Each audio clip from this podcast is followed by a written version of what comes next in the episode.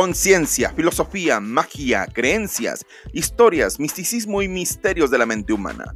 En Príncipe de la Oscuridad buscamos revelar luz a través de lo oculto de nosotros mismos. Bienvenido a un podcast que lo único que busca es dejarte con más dudas de las que llegaste, pues nuestra única misión es que descubras que hay luz hasta en lo más profundo del abismo. Esto es Príncipe de la Oscuridad.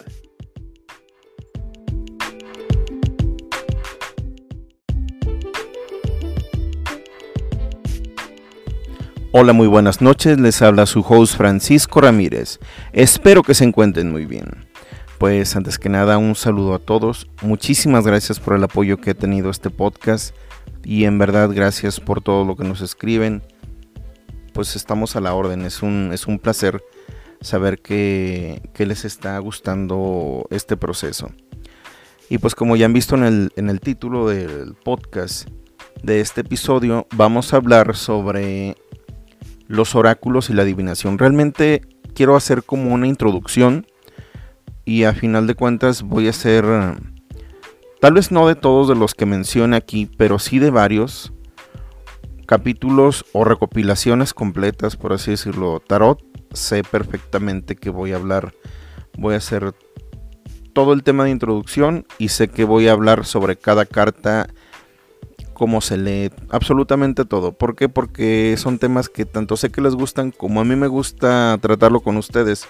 Y siento que de alguna manera se ha descuidado un poco esta parte del podcast, esta parte mística, esta parte filosófica, esta parte, mmm, pues tal vez se puede decir mágica. Y pues nada, bienvenidos.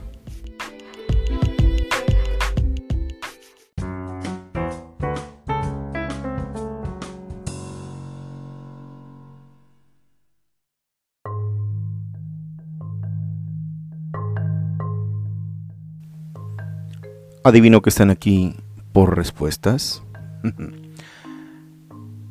La adivinación es algo que es prácticamente nato con el ser humano. Viene desde un principio de toda nuestra historia. Desde siempre tenemos esa curiosidad por saber el futuro. Esa parte de, de entenderlo, de predecirlo, de poder tomar decisiones que nos beneficien a nosotros y a todas las personas que están en nuestra vida. Prácticamente la adivinación, los oráculos y demás son una necesidad que tiene el ser humano por quitarse esa incertidumbre que trae la vida de por sí. ¿Qué opino yo?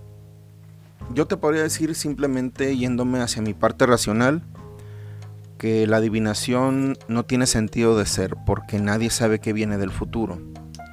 Pero yo he sido testigo de tantas cosas tan extrañas que te puedo afirmar bajo mi experiencia que muchas veces se puede predecir, por lo menos tener un esbozo. Y aquí en este, en este episodio vamos a hablar tanto de métodos, como de dónde procede y por qué probablemente funcionan a un nivel racional. Vamos a irnos un poquito sobre los arquetipos de Jung, pero también quiero hablar un poco más libremente sobre esta parte mística y mágica, porque, como diría el mismo Jung, negar nuestra parte mística simplemente nos crearía psicosis. Porque si nosotros somos seres que venimos de una sociedad, de una de una historia humana con tantos siglos que se habló de magia, de dioses, de creencias, de estructuras mentales tan arraigadas como son los dogmas, no podemos simplemente negarlo. Y esa es la parte que creo que el racionalismo es donde falla. Porque niega una parte de nosotros. A final de cuentas, yo sé que puedes quedarte con esta parte meramente racional, meramente física de ti. Entender que simplemente eres un ser humano, un cuerpo, eres, no sé, fácilmente un mecanismo biológico, muy desarrollado a través de la evolución. Lo entiendo perfectamente. Esa es la parte racional que me dice esto solo, esto es todo. Y te acompaño en el viaje, lo entiendo. Pero creo que el ser humano, por una razón, ha buscado tanto tiempo entenderse a un nivel filosófico, emocional, psicológico, de tantas maneras, porque no queda satisfecho simplemente con creer o entender que es esta masa de carne y músculos que sí, que tiene un desarrollo increíble, que logra cosas espectaculares, efectivamente. Y tal vez podemos irnos a pensar que simplemente en la insatisfacción y el miedo a la muerte. Pero vamos dándole una oportunidad a esta otra forma de ver el universo sin perder de vista claramente la racionalidad, pero permitiéndonos sentir un poco de la magia. Primero que nada quisiera hablar sobre tal cual los oráculos. Existen desde la antigüedad el oráculo de Delfos y su significado viene de este lugar donde las pitonisas y los sabios interpretaban el futuro para quien fuera a preguntar sobre algo. Llevabas una ofrenda, que creo que esto es básico y es interesante porque se aúna mucho a lo que en su momento les platiqué sobre la magia. Si tú no estás dispuesto a dar algo, no estés dispuesto a recibir algo, que podemos hablar del intercambio, eh, intercambio equivalente o muchas formas de pensamiento alquímico y demás. Pero no es solamente esta parte, sino no, no es como que simplemente alguien dijera, ah, mi primo, eh, él, él puede predecir cosas, se le da muy bien la adivinación. No, y eso, y tal vez eso es una pequeña crítica para los que ahorita se autodenominan pitonisas, brujos y demás cosas. Y, creo que igual voy a hablar del tema en algún momento. Eh, creo que es algo que se ha degradado tanto. Antes las personas tenían que hacer tantos procesos para poder considerarse algo. Y ahorita actualmente... Y me voy a ir un poquito sobre el tema.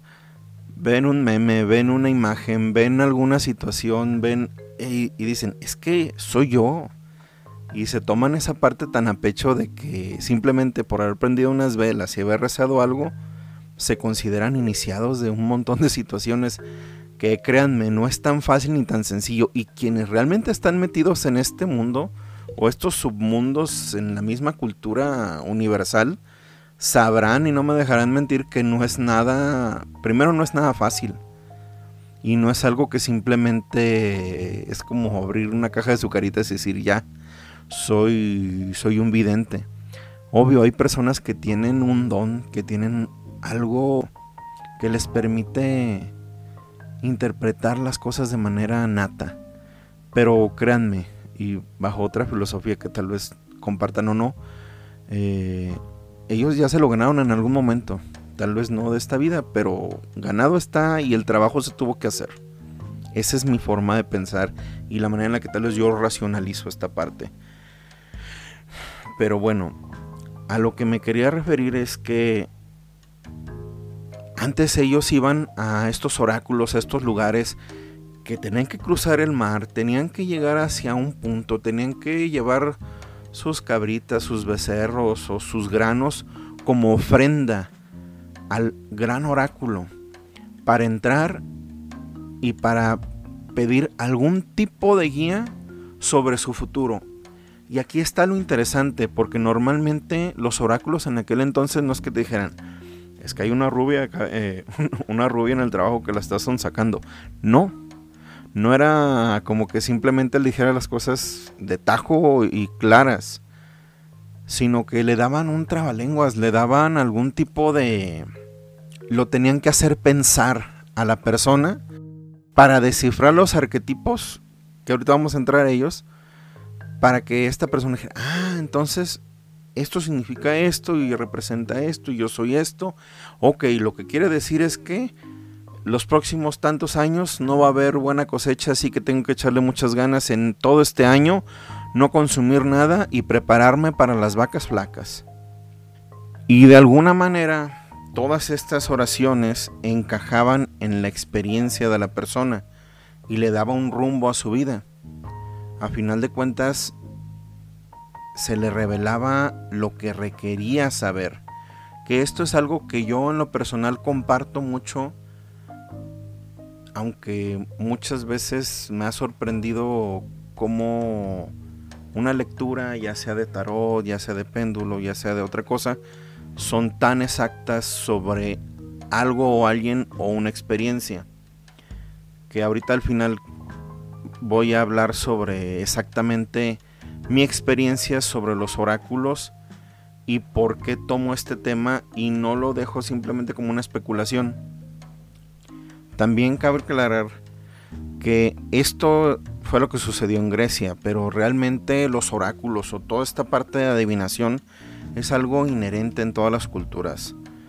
Hasta yo sé que hay muchas personas que tal vez estén en contra de esto porque tal vez sean de algún tipo de religión, algún tipo de creencias, pero hasta la misma Iglesia Católica dentro de su dogma y su forma y estructura hay un tipo de adivinación donde usan una piedra blanca y una piedra negra donde según esto están haciendo una interpretación con, un ser de luz, un ángel o un ser alzado, no sé cómo, cómo decirlo, cómo encaje para, para ellos, pero donde te da una guía, donde simplemente la respuesta es sí o no.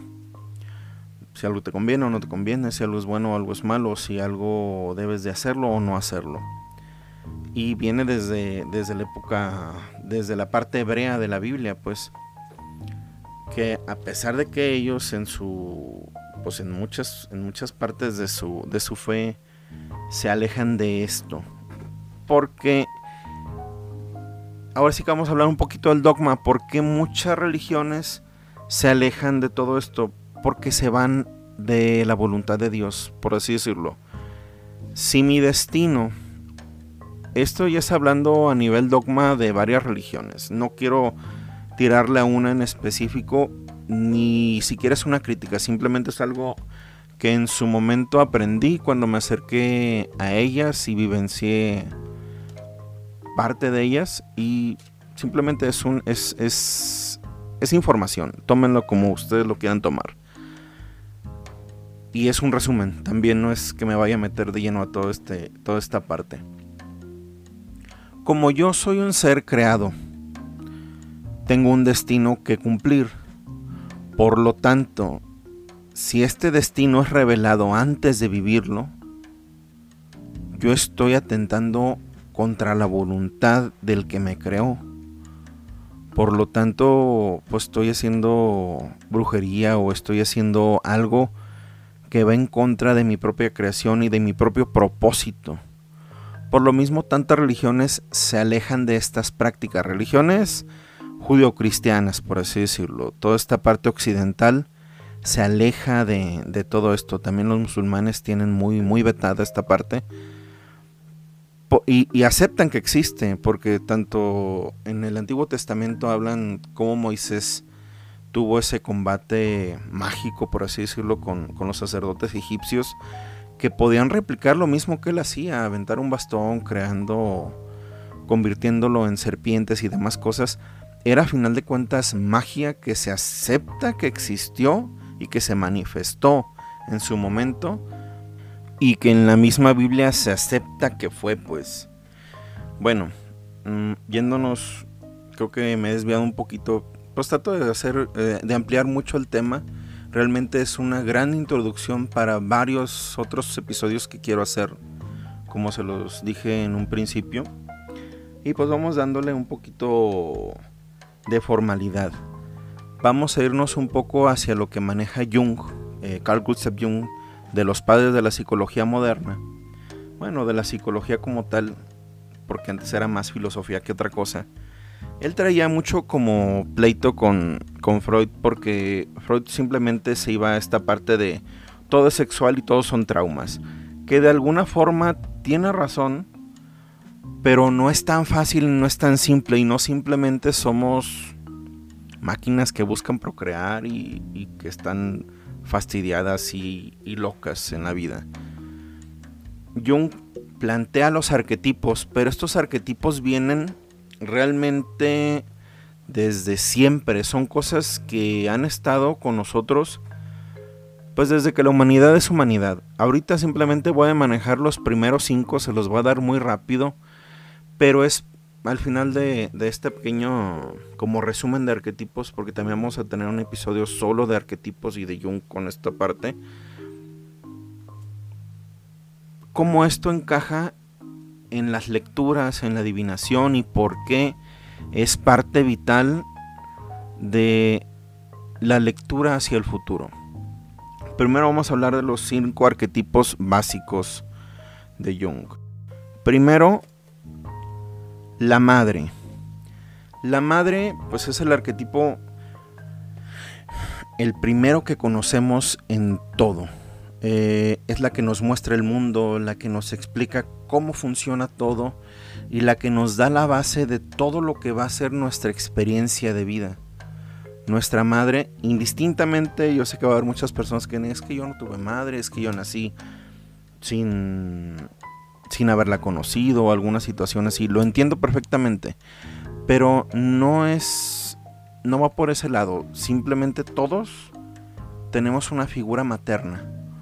Una figura que nos crió. Una figura que nuestra psique, psique reconoce como nuestra progenitora. Y es parte de todo. También nosotros la extrapolamos en varias figuras como la Virgen, la Madonna, como Isis en la cultura egipcia, realmente todo, todo gira en torno a la creación y esta creación, la que nos trae este mundo es la madre. Por otro lado, el padre es el segundo arquetipo. Este demuestra la figura de autoridad o la guía. La madre es como ese principio de donde vienes, esas bases, esa estructura y qué camino vas a seguir, cómo lo vas a, formar, cómo vas a trabajar toda esa materia prima que te dio la madre, es el padre. Y yo sé que muchos igual también tendrán esta parte de es que yo no crecí con un padre, pero tienen esa figura y esa estructura. Y la falta del mismo también denota muchas situaciones, mucha falta de guía, falta de estructura, falta de disciplina, porque a final de cuentas este es un arquetipo que viene a nivel social. El tercero es el héroe. Es esta imagen de poder, la que lucha contra el ego, contra el ello, contra esa parte oscura, el inconsciente, toda esa parte negativa de nosotros.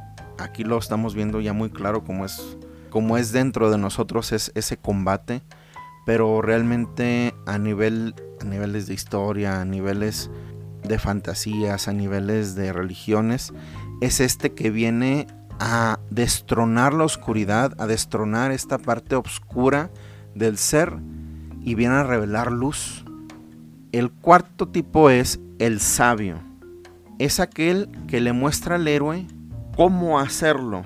Como el padre le muestra la guía, el camino, la estructura, el héroe es, en este caso, siempre representa a nosotros.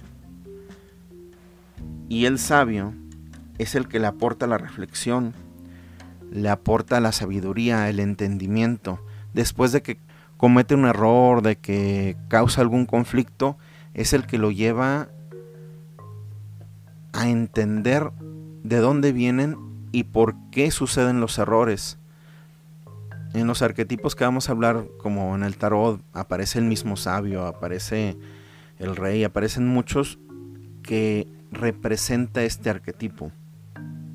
Y la contraposición, el quinto, es el embaucador o el demonio o esta parte egocéntrica, el inconsciente. el que rompe el orden y el que de alguna forma pone a prueba las leyes y las reglas para ver si funcionan y si está bien que estén ahí.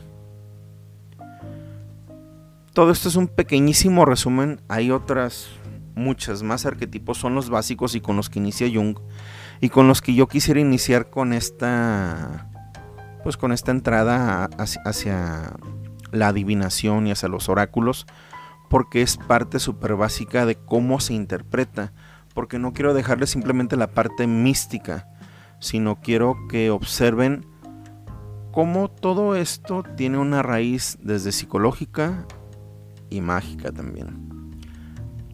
Les quiero hablar sobre los distintos tipos de oráculos y mancias, adivinaciones que hay actualmente. Se cuentan más de 26, 30 adivinaciones alrededor del mundo. Yo creo sinceramente que ha de haber muchísimas más.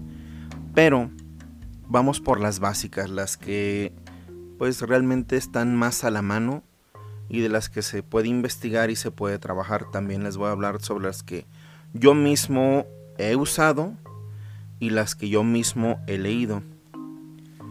Pues primero, la más básica es la quiromancia, que es la lectura de manos. La lectura de manos, así de sencillo. Eh, dicen, ¿qué tanto conoces algo? Tanto como la palma de mi mano. Quiero que en este momento cierres tu puño y me digas cómo son tus líneas y te aseguro que la mayoría de las personas no sabemos cómo son o tenemos una pequeña referencia, pero obsérvala y hay muchísimas cosas que no te has dado cuenta que están ahí. Líneas, valles, estructuras, porque cada mano, como cada huella digital, es completamente distinta.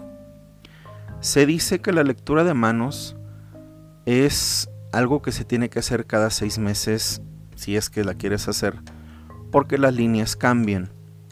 Yo en lo personal sí he notado cambios, no tan rápidos como en seis meses, pero sí me puedo acordar de cómo, cómo era mi mano y fotografías que yo he tomado para este mismo fin. Y sí hay detalles que van cambiando. Voy a hacer un, un episodio exclusivo solo, solo de esto, cómo se leen. Pero existen distintas líneas, la, línea la línea del corazón, la línea de la mente, la línea de la vida, la línea del éxito, que no todas las personas lo tienen y eso es tan curioso y tan, tan interesante como la sierra, las cadenas de la vida, muchísimas cosas. También la lectura de manos se supone que siempre tiene que hacerse hacia futuro con la mano derecha hacia el pasado con la mano izquierda, y el destino se lee con las dos manos, tocándose los dorsos volteando hacia arriba. Y esto te da un panorama más claro sobre el destino de la persona, porque estás viendo el pasado y el futuro en una sola, en una sola vista y ves cómo interactúa uno con otro. Hay personas que yo en lo personal sé poco leer las manos, o sea, no tengo ese nivel de habilidad, pero he conocido personas que las leen y que te dan tal detalle de situaciones que da miedo. Porque te da miedo que realmente son cosas que tú no la puedes haber dicho jamás. Y pues simplemente por cómo es tu mano te está diciendo. Y también me quiero ir hacia la parte de pensar cómo es que esto es posible. Y pues básicamente yo le trato de hallar una razón de esta forma. Tú a lo que te dediques, tú usas tu mano de una forma y todos trabajamos, vivimos y nos esforzamos, comemos e interactuamos con el mundo. Nuestro primer contacto con muchísimas cosas es la vista, pero el segundo es el tacto. Y esto siempre se representa con nuestras manos. Y si le falta un dedo, si es, habla sobre cómo hemos vivido nuestra vida y cómo la llevamos a cabo. Así que quiero pensar que de alguna forma esta forma como sostenemos las cosas, como interactuamos con el mundo, queda grabado. Y esto en algún punto de la historia de la humanidad, alguien lo entendió, lo comprendió y empezó a hacer un estudio hasta que sacó todo un tratado y después una lectura. Ahorita lo vemos como algo mágico tal vez yo soy una persona que trato siempre de reconciliar esta parte mística con lo racional, porque creo que, y esta frase, sinceramente no recuerdo dónde la tomé, pero simplemente la magia es ciencia que no se ha sabido explicar. Y creo que todo lo que en este momento conocemos como mágico tiene una, una forma de explicarse, lo cual no le quita lo mágico, simplemente nos hace entender que hay cosas que tal vez aún no comprendemos cómo funcionan perfectamente, pero no por eso no funcionan. Bueno, como segundo como segunda lectura o hablar de ella, el tarot. Creo que muchos vinieron simplemente para que les hablara de esto. El tarot yo lo llevo leyendo desde que tengo como 15 años, 16 años. Eh, mi tía Catalina me regaló uno y me enseñó más o menos cómo leerlo. Después tuve un maestro que a la par que me enseñaba numerología me explicó cómo leerlo de una manera mucho más sencilla. Él, es psicólogo y me dio un norte, o sea, una visión muy distinta, pero muy interesante de cómo, cómo leerlo a través de la numerología, a través de los símbolos que vienen en las cartas y por qué cuando se lee realmente es para ti. Bueno, a final de cuentas creo que son setenta y tantos millones de posibilidades, creo que 80 millones de posibilidades de que, digo, de distintas tiradas que puede haber con las 78 cartas del tarot. Bueno, primeramente, el tarot tiene sus inicios del siglo XIV al XVII como cartas era simplemente la baraja. Mucha gente lo trata de relacionar con el antiguo Egipto y todo esto.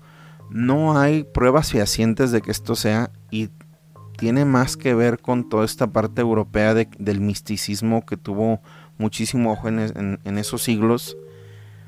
Pero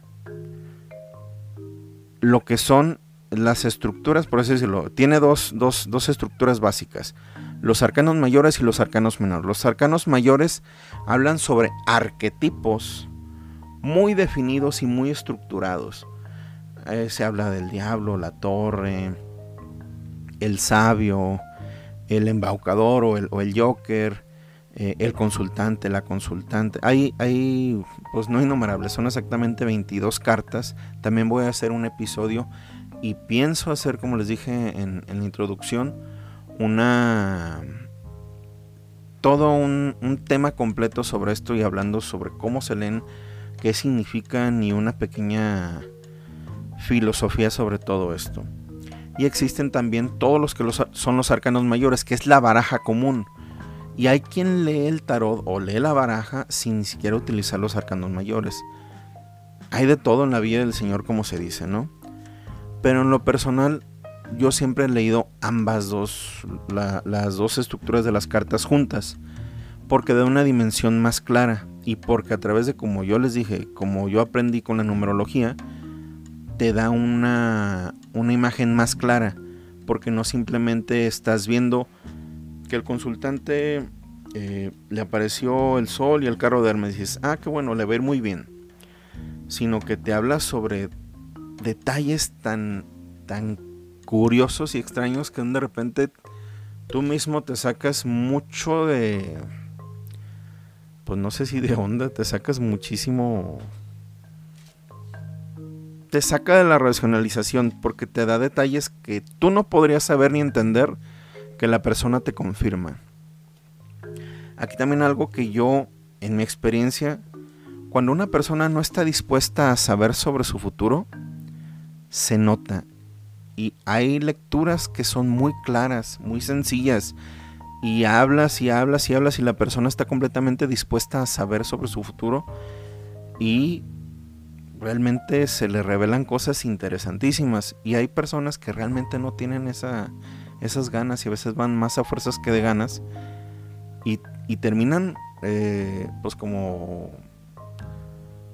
como la profecía, ¿no? La profecía autocumplida de esto es un, este es un charlatán y esto no funciona. Porque ya van con esa disposición.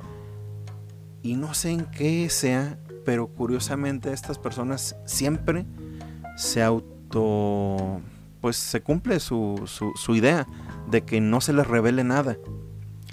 Bueno, esto es del tarot. Las runas mm, tiene alrededor de 10 siglos de existir estas, estos símbolos y se plantean muchísimas formas de cómo son las lecturas. En esto yo, siendo muy sincero, tengo muy poca experiencia, pero sí he conocido personas que se han dedicado al 100% sobre esto y también hablan sobre lo, lo claras que son al hablar y también habla sobre unos arquetipos porque cada una de, de estas runas tiene su propia historia, su estructura, su forma y algo de lo cual hablarte, que es un poquito más parecido a un oráculo. ¿Cuál es la diferencia entre una adivinación y un oráculo? la adivinación te habla sobre algo en específico que estás preguntando. Tú puedes estar, eh, no sé, ¿sabes que Tengo un problema en el amor, no sé si esta persona me quiere, si me engaña, X. Y tú llegas con, el con, con tu consultor, con tu lector, y te va a hablar sobre lo que le van diciendo en una lectura. Los oráculos son un poco distintos porque ya tienen como digerida la información. Ya yo sé que muchísimos han visto y puedes buscar en internet oráculos de ángeles, oráculos de dioses, oráculos y no son tanto una lectura, sino simplemente es algo que ya viene digerido y te lo explica. Y es algo así, un poquito más así, lo que son las runas. Porque puedes simplemente sacar una runa, puede ir al derecho o al revés, y te habla sobre lo que. Lo, eh, sobre algo que te tiene que comunicar. No tal vez algo que tú estés preguntando. Esto es lo que hasta ahorita sé. También pienso hacer un programa sobre esto. Un episodio ya, ya habiendo investigado un poquito más sobre ello. El péndulo, sobre este sí tengo un poquito más de información actualmente creo que es el método que más utilizo. Literalmente, cualquier cosa que, que, haga el efecto de péndulo te puede servir para hacer una lectura. Puede ser una cadena, un hilo y con un peso. Mucha gente recomienda mejor utilizar ah, cuarzos y demás cosas o metales como oro, cobre, plata. Realmente bajo mi experiencia creo que con el que tú te sientas cómodo te va a funcionar. Y creo que cualquier persona sin ningún problema puede acceder a esta comunicación. Aquí la cosa está en cómo tú estás dispuesto a, a revelarte cosas. Porque siendo muy sincero, realmente son los micromovimientos que tienes lo que mueve en el péndulo. También hay quien lo hace literalmente eh, sin sostenerlos ellos, sino a través de algo ajeno y también se mueven. Pero la cosa está en que eh, es un poquito parecido a la kinesiología o todo los que, lo que te describe tu cuerpo. Te van dando respuestas de sí, de no, sobre situaciones específicas. Tú puedes agarrar un péndulo y primero le, le tienes que decir y dar la orden, dame un sí y tu péndulo, el que tú uses, puede hacerse hacia adelante o hacia atrás o hacia un lado o hacia el otro. Y después le tienes que decir, dame un no. Esto que significa que te tiene que dar en el sentido opuesto para que tú sepas ese péndulo cómo dice sí y cómo dice no. Así de sencillo. Y también tienes que preguntar, dame un no sé. Normalmente para mí un no sé es que de círculos y puedes empezar a hacer preguntas, como en su momento la gente toma para la Ouija y para todo ese tipo de cosas. Tú sabes cómo lo preguntas y para qué lo preguntas, porque a final de cuentas todos los oráculos, todas las adivinaciones, todos estos métodos, todas estas mancias eh, son para tu uso personal y para lo que tú quieras hacerlo, porque yo te puedo decir, no preguntes sobre estos temas, esto es un dogma, esto es malo que lo preguntes por esto, esto, esto. Yo te puedo decir muchas experiencias que yo en lo personal te puedo decir. Mm, no preguntes de esto porque de verdad te vas a asustar, no hables de esto porque realmente no te conviene. Pero yo también creo en la en el autoconocimiento, en que tú sabes hasta qué punto o qué es correcto para ti, porque a final de cuentas yo no voy a vivir tu vida ni estar sobre tus zapatos. Yo simplemente te estoy abriendo un panorama nuevo y lo que tú hagas con él, eh, tú sabes qué haces con él. Yo en lo personal creo muchísimo en el libre albedrío y creo que si hay algo valioso, si existe un Dios que nos dio algo, pues sí, qué bueno que nos dio la vida, pero sobre todo que tengamos libre albedrío. Otro método, estos van, pues no es que se vayan de la mano, pero hablo sobre la lectura del café. Yo en lo personal he tenido muy pocas experiencias, pero solo con una persona que realmente si era árabe o turca ella.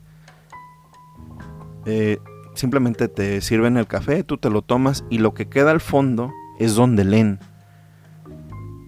Dios, cuando me hizo esa lectura de verdad me sacó muchísimo de onda, me, me, flipó, como dicen los españoles, me, me, hizo, me hizo muchísimo ruido. Me dijo tres cosas en ese momento de mi vida que realmente no se las había comentado a nadie y me dio una visión nueva para un evento. Era una decisión muy importante para mí y realmente tomé consejo y me sirvió. Me la han leído otras tres, cuatro veces. Ninguna de las otras ocasiones fue nada de lo que, de lo que fue, pues en la vida real, pues, o sea, realmente no me sirvieron esas lecturas. Pero a mí también me deja mucho pensando esta parte. Y tal vez lo voy a llevar más hacia la conclusión y les doy un pequeño adelanto. Realmente no tiene mucho que ver el método, sino quien lo revela. Exactamente igual en un principio con los oráculos, no tenía que ver eh, que fuera, como les dije, un primo, un amigo, no, sino la persona específica, el sabio. Él o ella, la pitonisa, era quien importaba, porque es quien realmente ve u observa o sabe sobre ese destino del que estás preguntando.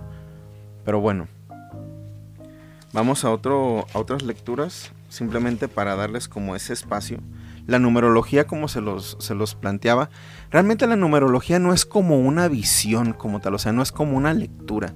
Bueno, sí es como tal. Eh, tú metes números, haces unos cálculos y los, la numerología, por lógica, porque eso es como yo la aprendí, vamos a hacer eh, el tema de numerología, no dentro de mucho, es uno de los temas que vienen pronto, pero en la numerología por los mismos arquetipos que les mencioné, no los de Jung, sino más, más antiguos, te especifica y te da una clave de cómo tú eres si representas tal o cual número. Yo sé que se puede hablar básicamente como si fuera un tipo de zodiaco o algo así. Pero realmente la numerología lo que hace es que toma todos los números de tu nacimiento y esto interfiere muchísimo con lo que dice, bueno, no interfiere, sino que empata muchísimo con lo que plantea Jung del inconsciente colectivo y plantea que realmente nosotros, simplemente por estar en una sociedad que cree en algo, también estamos impregnados de ese de esa creencia y de ese conocimiento. Pero bueno, no alargándome muchísimo, la numerología lo que hace es que toma tus números de nacimiento, tus, eh, tu lugar donde naciste a veces y te revela información sobre ti. Yo te recomiendo muchísimo que hagas primero todos los ejercicios que te he dicho antes de saber quién eres, qué tienes, todo esto, y después te metas en todo esto para que no te veas influenciado por lo que te dicen unos números, sino para que constates o desmientas, porque puede ser cualquiera de los dos, si encaja con la descripción de quién eres y de lo que te revelan otros de ti sobre la numerología. Yo en lo personal, yo soy un número 7. Y tal vez me he sugestionado, pero el número 7 habla muchísimo sobre el conocimiento oculto, sobre el número de la perfección, sobre el número del crecimiento personal, sobre el número que tiene que ver con la trascendencia y en lo personal creo que es algo que va mucho de la mano con mi personalidad y con lo que yo he buscado de mi vida. Tanto así que aquí está el podcast que tiene que ver muchísimo con él. Habla sobre el misticismo, el esoterismo. Pero, como les dije, ¿qué tanto es la influencia de, de ese conocimiento sobre mi propia vida? ¿O qué tanto es que realmente encajo sobre, sobre ese arquetipo? En su momento lo platicaremos y lo discutiremos si tienen, el, si tienen las ganas de hacerlo. Y pues vamos con, los últimos. El I Ching es chino, tiene pues por lo menos la, edad de China, que son cinco mil y tantos años. Eh, y curiosamente, este yo sinceramente no, no, lo conozco prácticamente nada, pero no quería excluirlo porque al parecer los practicantes del mismo aseguran que es de los métodos más fiables. En su momento también quiero hacer una anotación sobre esto y crecerlo, ya que descubra, bueno, ya que investigue un poco más sobre él y hacerlos partícipes de esto. Y quería meter eh, otro, este yo en lo personal es el que yo uso actualmente. Se llama TRE, terapia de respuesta espiritual. Tiene de antigüedad muy poco y va mucho sobre sociología, psicología, filosofía, taller de cursos de milagros. Está muy interesante. En su momento quiero hacer su su episodio solamente sobre de este. Este habla sobre que nosotros mismos somos una encarnación de pues de la misma deidad en un cuerpo humano y que estamos viviendo una experiencia la cual nosotros decidimos vivir para trascender algo que nosotros mismos también nos impusimos. Tú decir, pues estás de locos. Sí está un poquito de locos, pero básicamente lo que plantea es que te revela situaciones que estás viviendo en este momento y te apoya, pero no solamente es como la lectura. Eh, el TRE busca resolver situaciones de manera inmediata que de otra forma serían muy largas de resolver. O sea, es más bien una terapia, es más bien algo que busca resolver situaciones. No solamente es el morbo, y creo que por eso es por lo que, por lo que actualmente es el que estoy usando más para mis consultas y demás, porque funciona muchísimo para revelar situaciones que la persona trae, que quiera o no quiera, se revelan ya platicando, porque va muy de la mano con el proceso de coaching ontológico que yo también le doy a, alguna persona que esté haciéndole yo una consulta. Le revela la parte psicológica porque habla sobre programas. Te plantea mucho la parte de que tú eres algo parecido a una computadora que trae programas que le están haciendo una, un mal funcionamiento, sobre todo a nivel psicológico y emocional los revela, los manifiesta, te plantea de dónde provienen y a final de cuentas te ayuda a través, en la parte de limpiezas, a hacer una limpieza a nivel emocional, psicológico y espiritual sobre ese proceso que no había resuelto. Ya en su momento les platicaré más o les, les pasaré PDFs y demás. De este, yo creo que ya llevo unos 5 años usándolo en lo personal este y el tarot son los que más me gustan por mucho. Pero bueno, es los que les quería mencionar, que los conozcan, que sepan que están ahí. Voy a tratar de darles bibliografía en, la página. Eh, Príncipe de la Oscuridad en Facebook. Príncipe de la Oscuridad Podcast, perdón. Y pues ahora sí, vamos a lo, a lo nutrido les quiero platicar sobre experiencias que yo he tenido, tanto en lecturas mías como en lecturas que yo he dado. Mías me refiero a que hayan leído, que me hayan leído a mí. Mm, yo como les he comentado desde niño he tenido esta facilidad para percibir cosas distintas o raras o como le quieran llamar. En su momento fue algo que me daba mucho temor, actualmente es algo con lo que convivo y no lo digo ni siquiera ni siquiera pretendo que primero ni que me crean ni que crean que pretendo algo con esto. Simplemente es una situación de vida y en su momento fui porque me van a preguntar ya fui a psicólogo ya fui a psiquiatra no tengo nada que, genere estas situaciones, pues algo físico, pues algo racional, por así decirlo. Y son experiencias que, que, están, que están pasando actualmente, con las cuales vivo y realmente yo ya estoy muy en paz con ello, ya a mi edad y por todas las experiencias que he tenido, ya, gracias a Dios, gracias a la vida, mm, pues no tengo conflicto con ellas, simplemente los quiero hacer partícipes y es también en parte por lo que creo este podcast, porque es como querer compartir con ustedes. Pero bueno, como les mencionaba en la partecita de tarot, a mí desde los 16 años me enseñan a leer el tarot literalmente el tarot de Marsella con su librito y empiezo a hacerlo con amigos, con parejas, con novias, con... Y empiezo a, a, seguir el librito y empezar a ver. Yo en lo personal lo hice en principio como un juego, como simplemente algo, como una actividad nueva.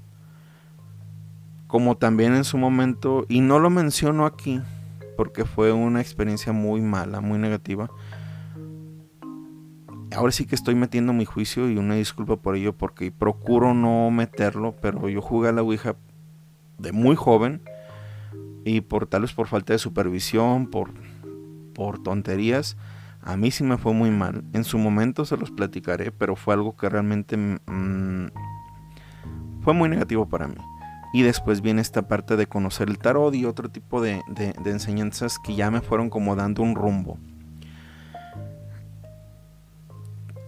yo empecé a, leer el tarot para amigos, para amigas. Y resultaba algo curioso porque la gente al tiempo regresaba y me decía, yo creo que un 60, 70% de lo que me dijiste me sucedió. Y lo que me advertiste, gracias porque no, no pasó. dije, ah, qué padre, qué interesante que esto sea. Pero siempre y todos los que leen van a tener tal vez esta, esta empatía conmigo. Donde tú no sabes si realmente estás revelando algo o estás leyendo a la persona. Y ahorita yo sé ya diferenciar entre una cosa y otra. Porque realmente creo que es parte de las dos cosas y va muy de la mano con lo que les mencionaba al principio. No tiene que ver, esto, esto es única y exclusivamente mi opinión. Yo creo que no tiene absolutamente nada que ver el método, sino la persona que hace la lectura. Y lo hablo desde el nivel filosófico, lo hablo desde el nivel espiritual, lo hablo desde el nivel como persona. Creo que una, una persona que tiene una visión clara o una, no sé cómo mencionarlo, una clarividencia, puede realmente observar más allá de las cosas. Y simplemente las runas, el tarot, el péndulo, la terapia de espiritual, el café, el tabaco y demás, simplemente son un medio por el cual puede clarificar de forma más, más sencilla, más clara, más, más evidente lo que ya está percibiendo de la persona simplemente con tener contacto con ella. Ahora, los métodos sirven de mucho porque te dan un norte, porque tal vez tú puedes estar con una persona y tú tienes ya una sensación de lo que te va a preguntar, de lo que te va a decir, de hacia dónde va toda la lectura. Por eso les decía, les mencionaba en una parte, me he dado cuenta que las personas que realmente no quieren saber su futuro, que realmente no quieren saber nada más allá, tienen como un bloqueo y desde un principio tú lo notas, o por lo menos yo lo noto muy claro cuando alguien no quiere saber nada o tiene miedo al futuro, que eso también se deriva en eso mismo. Les voy a platicar eh, de, una, de una persona que obvio no voy a dar su nombre, que alrededor de hace unos tres años me hizo una consulta de tarot no, es, no me dedico a eso tal cual. Realmente nunca he querido dedicarme a estas cosas como algo con lo cual viva. Sí les pido algo porque creo sinceramente que como en la psicología, como en cualquier servicio, se tiene que haber un intercambio. Ya sea de favores, ya sea, no sé, hasta que te traigan de comer. Yo muchas veces he cobrado y mi barriga lo, lo, atestigua, que simplemente con una, un cafecito, con ir a comer, eh, ah, me he quedado bien servido. Hay quien critica esto y hay quien vive de esto y también es muy respetable porque yo sinceramente creo que las personas que dedican su vida a este tipo de cosas y realmente saben hacerlo, merecen, pues merecen tener una vida digna como todos los demás. Como cualquier trabajo requiere un esfuerzo y una remuneración. Pero bueno, esta era amiga de una amiga que me recomendó. Yo platicando con ella, me dice, pues mira, la situación es así. Y les digo, no, no hablo de, No voy a dar su nombre y también no está entre mi círculo de llegados en lo más mínimo.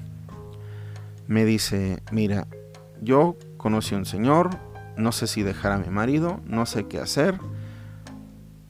Yo en lo personal cuando empecé a leer, yo creí porque a veces tienes esa sensación que realmente lo que le estaba diciendo el tarot era como para que tomara otra decisión de vida. Pero en pocas palabras les voy a decir lo que recuerdo. Deja a tu marido. Este hombre te va a dar todo lo que necesites y lo que requieras para tu vida. Va a cuidar a tu hija como a nadie en el mundo. Va a cuidar a tu hijo como a nadie en el mundo va a llenarte de joyas, pero recuerda que el hombre tiene pareja y en tantos años vas a tener problemas por esto. Simplemente tienes que cuidar esto, esto, esto, otro. Y ten cuidado porque el día que esta persona se acabe la situación o, o ese enamoramiento o lo que tú quieras y tú vas a volver con tu marido, el todo lo que este, este, esta persona te dio, se lo va a quedar. Yo sé que parece como, como sacado de novela toda esta historia. Yo sinceramente leí, hice la lectura, le di toda la información como me, se me iba revelando a mí. Me, pagó y se fue. Yo en lo personal, sinceramente, sinceramente, de corazón les digo, Dije, yo creo que nada de lo que le dije va a ser cierto. No sé por qué me dijeron esto las cartas, así lo ves como si fuera como si fuera alguien, no, no, lo ves como un objeto, le, le, das otro simbolismo. Y hasta dije, va, les juro que me quedé con la idea de, ya nadie me va a recomendar, por lo menos por ese lado, porque va a terminar siendo todo falso. Yo tenía esa sensación y no es que le quisiera decir mentiras, yo le leí lo que yo vi en las cartas porque a final de cuentas es un sistema. Como todo es como cuando ves un libro, tiene una lectura y, en la página te dice las cosas claras, así se lo leí. Pero, oh mi sorpresa, que hace alrededor de unos seis meses pregunté por esa persona porque vi a mi amiga. Dije, oye, ¿cómo le fue a fulana? oye, te voy a traer a otra amiga. Le digo, ¿por qué? Y yo la verdad me dio pena y dije, tan mal le fue o no sé. En pocas palabras, con los puntos sobre las is, comas y demás, y en los meses, días y todo como se lo dije, todo, absolutamente todo, le resultó cierto. Y la mujer actualmente vive en un departamento en otra ciudad que está pagado al 100% por el, por el señor este, por el amante. Y apenas hace unos, no sé cuántos, tres meses de que me dijeron, se había dado cuenta la esposa de que tenía a, a una amante viviendo en un departamento. Y y se estaba tratando de comunicar con ella porque la estaba amenazando. Y curiosamente, su marido, el cual se había ido a trabajar a Estados Unidos, estaba a pocos meses de regresar yo cuando hablé con, mi amiga, que es amiga de esta, de esta persona, le dije pues que recuerde que, el marido va a venir con todo para que no, no vaya a caer de, vuelta en sus garras, porque todo lo que tiene lo va a perder. O eso recuerdo que decía la lectura. No sé qué ha pasado hasta el día de hoy después de eso, pero a lo que voy es que créanme que muchas lecturas y muchas personas realmente sí, sí dan una, una lectura real. ¿Cómo identificarlas? Yo creo sinceramente que todos sabemos cuando alguien nos está engañando. Yo creo que tenemos esa sensibilidad en nuestro corazón, en nuestro ser, de saber cuando alguien nos está engañando y cuando no. Tal vez yo lo siento y yo lo creo. ¿Qué te recomiendo si tú vas a buscar a alguien que te va a leer las cartas, te va a leer el café, la mano, demás? Primero, cuando tú veas a esa persona, sientas confianza y tranquilidad. Y segundo, que lo que te esté pidiendo a cambio sea algo que para ti tal vez sea valioso, pero que no te haga daño. Y de ahí en más, toma lo que te funcione.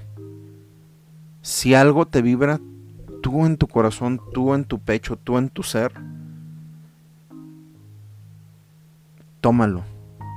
Si no, suéltalo. Tal vez perdiste un poco de dinero y un poco de tiempo con esa persona. Pero si por algo fuiste a buscar esto es porque probablemente estás buscando una respuesta. De corazón espero que hayas tenido algún tipo de respuesta con este episodio. Y pues nada, buenas noches.